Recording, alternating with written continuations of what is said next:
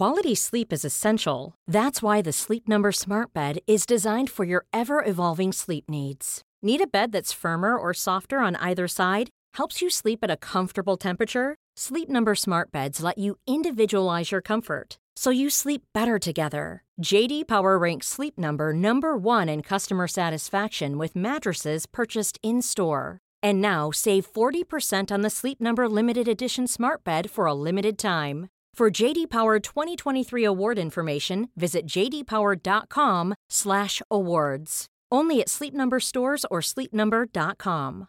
A lot can happen in the next 3 years. Like a chatbot may be your new best friend. But what won't change? Needing health insurance. United Healthcare tri-term medical plans are available for these changing times. Underwritten by Golden Rule Insurance Company, they offer budget-friendly, flexible coverage for people who are in between jobs or missed open enrollment. The plans last nearly three years in some states, with access to a nationwide network of doctors and hospitals. So for whatever tomorrow brings, United Healthcare Tri-Term Medical Plans may be for you. Learn more at uh1.com.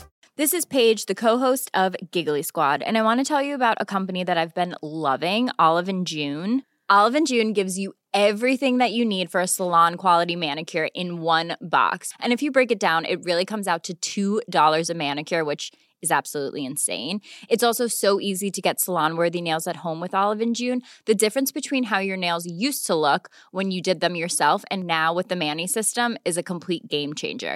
The best thing about Olive and June too is it's a quick dry. Dries in about one minute, lasts for five days, and full coverage in up to one to two coats. Visit oliveandjune.com slash perfectmani20 for 20% off your first system. That's oliveandjune.com slash perfectmani20 for 20% off your first system.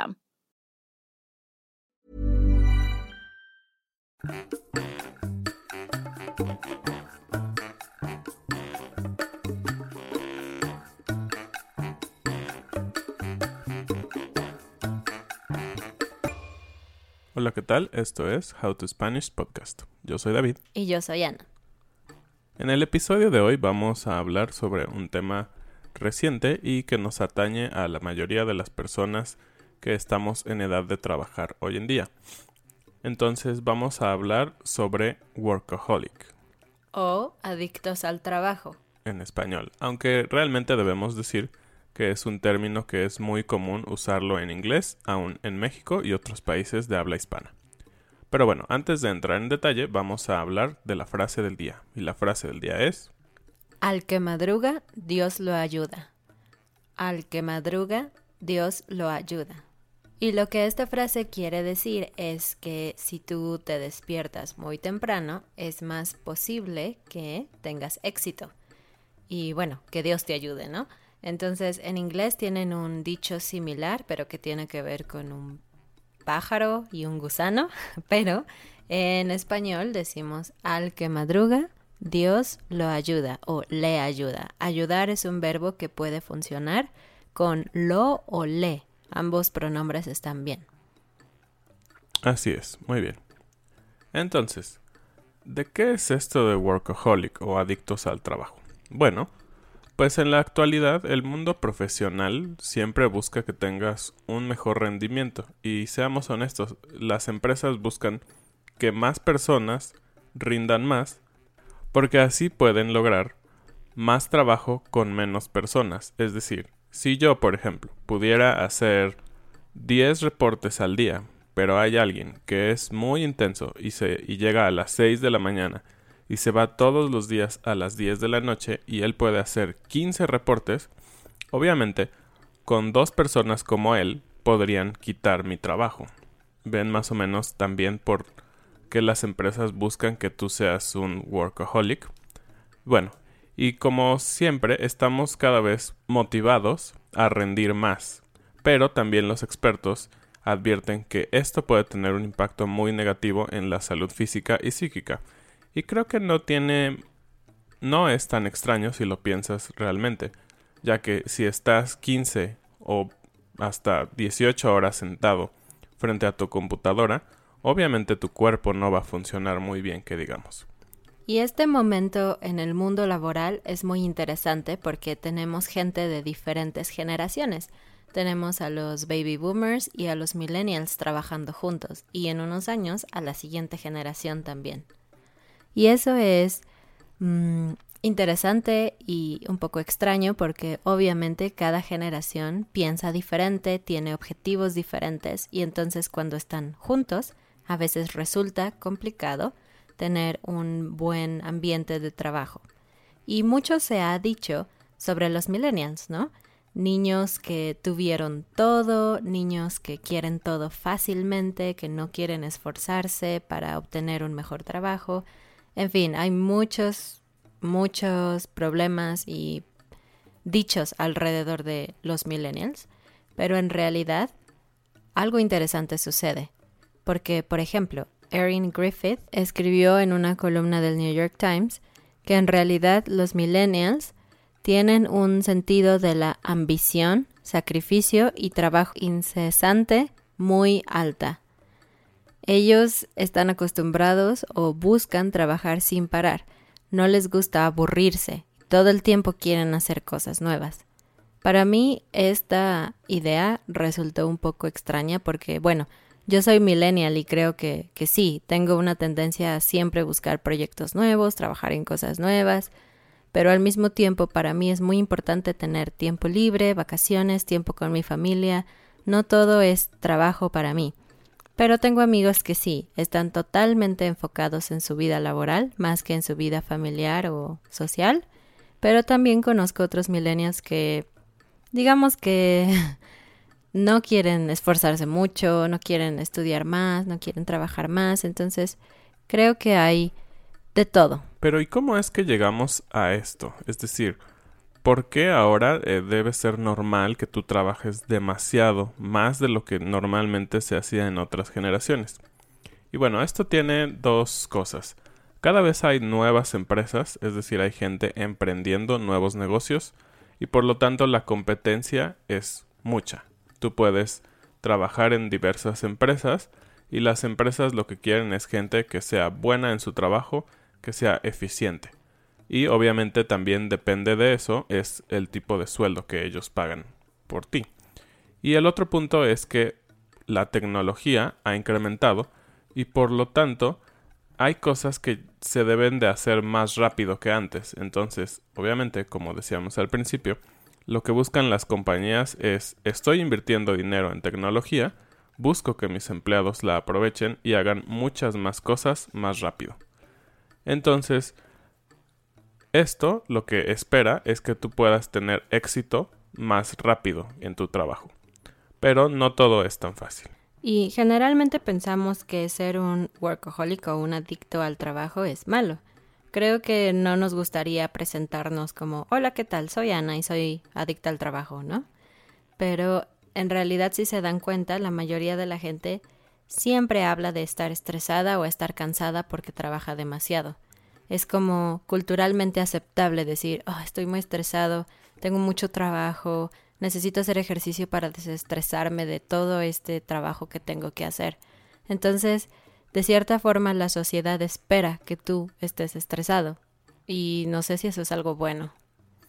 Creo que no. Es, es un punto extraño a donde hemos llegado, en donde tú eres mal etiquetado o mal calificado si dices, ah, pues, pues hoy salí a comer con mi esposa de 2 a 4 y regresé a la casa y trabajamos un poco y después vimos una serie. Es como, ¿Por qué? ¿Por qué no estuviste en la oficina todo el día trabajando y saliendo tarde y teniendo juntas y recibiendo correos electrónicos a todas horas?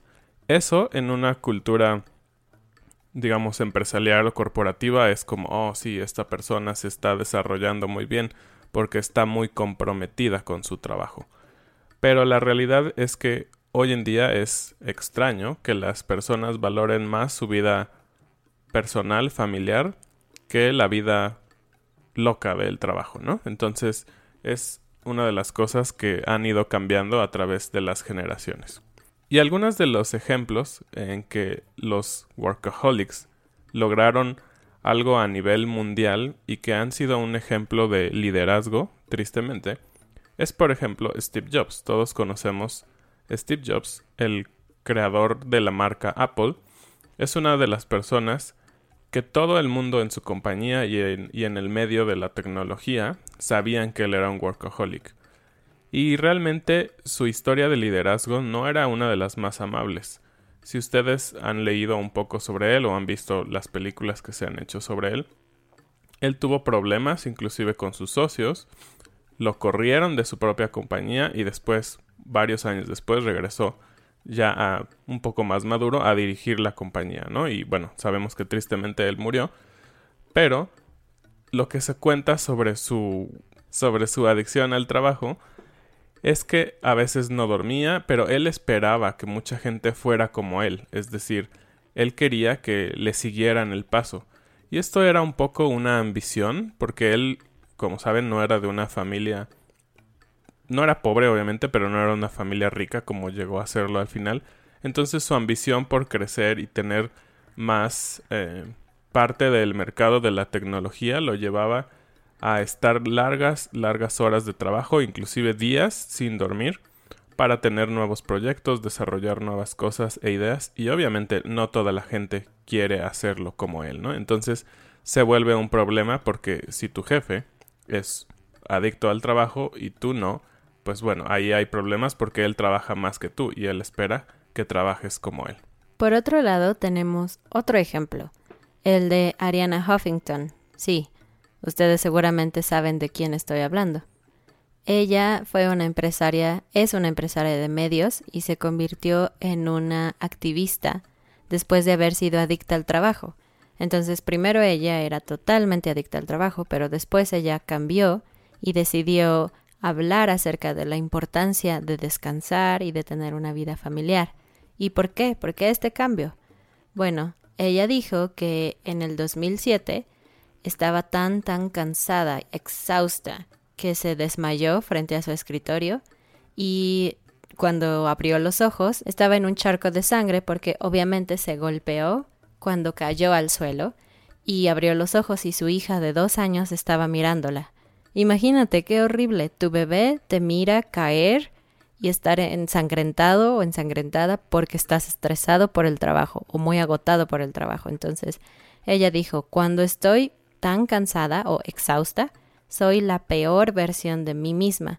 Soy más reactiva, menos empática y menos creativa. Así es. Y si lo piensas, creo que todos hemos estado en ese lugar. Ah, no necesariamente eh, en una oficina, pero sí en algo relacionado al trabajo que desarrollamos todos los días.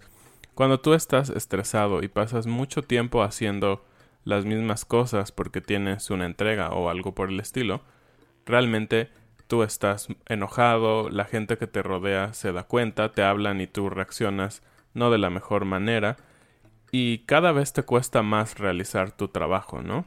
Eh, algo que normalmente puedes hacer fácilmente, tu cabeza cada vez es más difícil que procese las ideas.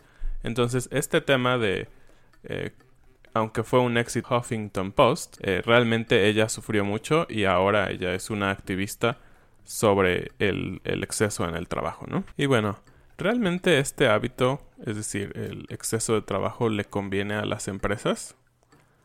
Pues realmente no.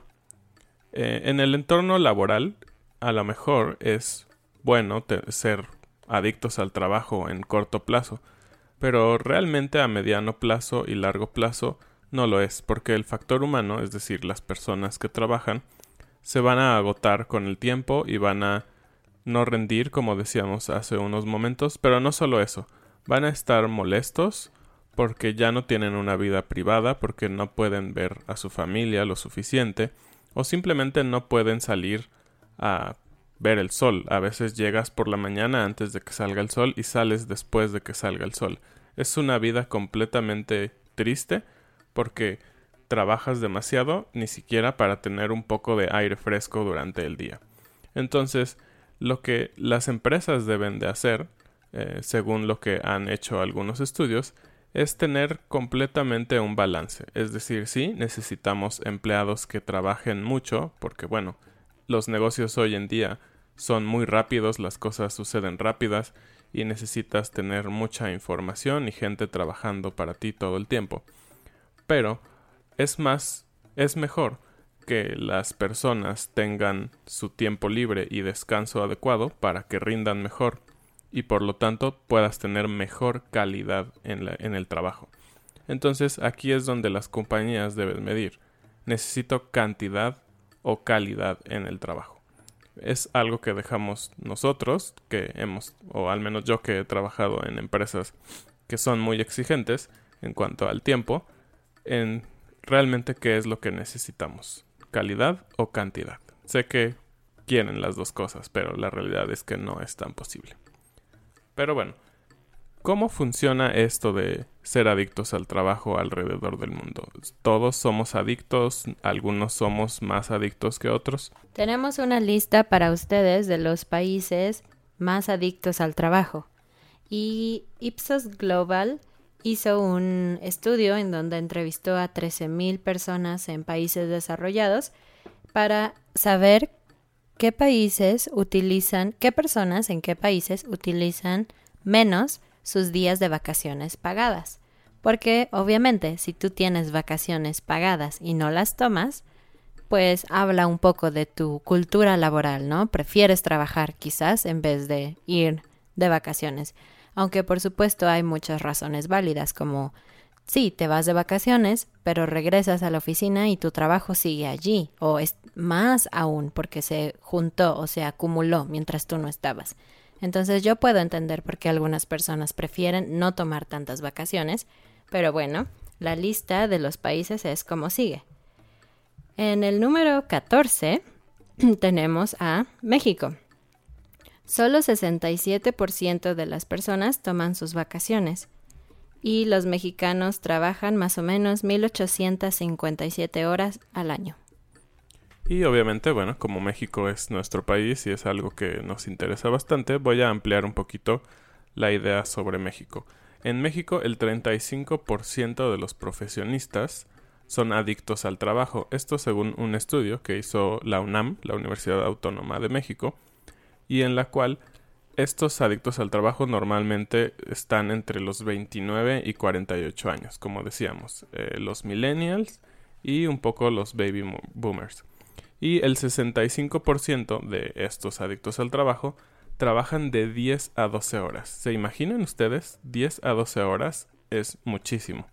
Y aún un 10% trabaja más de 12 horas. Eso es completamente un exceso y falta de vida y de conciencia por tu vida. El siguiente número es número 13, Rusia. También solo 67% toma sus vacaciones y los rusos trabajan en promedio 1997 horas al año. Más que en México. Más que en México.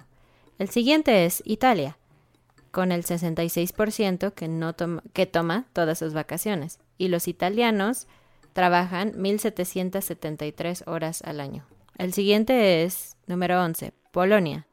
En Polonia trabajan 1.966 horas al año, los polacos. El siguiente es China. En China, solo el 65% de la gente toma sus vacaciones. Número 9. Suecia.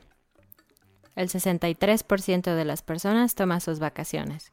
Los suecos trabajan más o menos 1.610 horas al año. India, el 59% de las personas toman sus vacaciones. 7. Brasil. Solo 59% toma todas sus vacaciones. Número 6. Canadá. Solo el 58% toma todas las vacaciones. Los canadienses trabajan 1.699 horas al año. Eh, número 5. Estados Unidos ellos, solo el 57% toma todas sus vacaciones. Los estadounidenses trabajan en promedio 1.768 horas al año. Número 4. Corea del Sur. El 53% de la gente toma todas sus vacaciones. El número 3. Sudáfrica. El 47% toma todas sus vacaciones. Número 2. Australia. El 47% también toma todas sus vacaciones. Ellos trabajan en promedio 1.690 horas al año. los australianos. Y número 1. Japón. Solo 33% de las personas toman sus días de vacaciones y los japoneses trabajan alrededor de 1.714 horas al año. Wow, es impresionante como ellos, aunque tienen muchas vacaciones, no las hacen efectivas.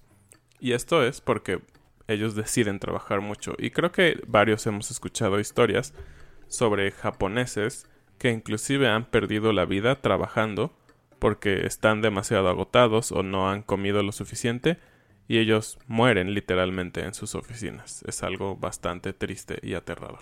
Bueno, muchas gracias por escuchar este episodio. Esperamos que ustedes puedan equilibrar su vida laboral y su vida social y familiar. Y nos vemos la próxima. Déjenos un comentario si les gustó. Adiós. Adiós.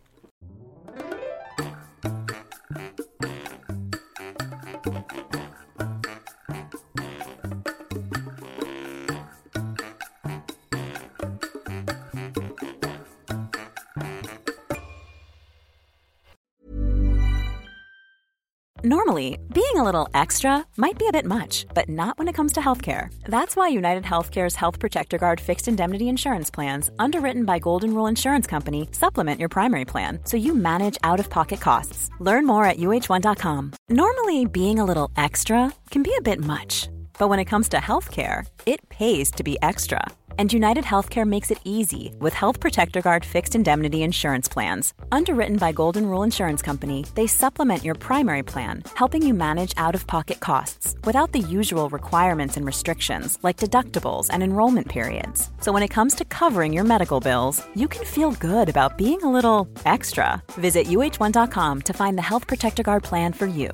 Mom deserves the best, and there's no better place to shop for Mother's Day than Whole Foods Market. They're your destination for unbeatable savings, from premium gifts to show-stopping flowers and irresistible desserts. Start by saving 33% with Prime on all body care and candles. Then get a 15-stem bunch of tulips for just $9.99 each with Prime. Round out Mom's menu with festive rosé, irresistible berry chantilly cake, and more special treats. Come celebrate Mother's Day at Whole Foods Market.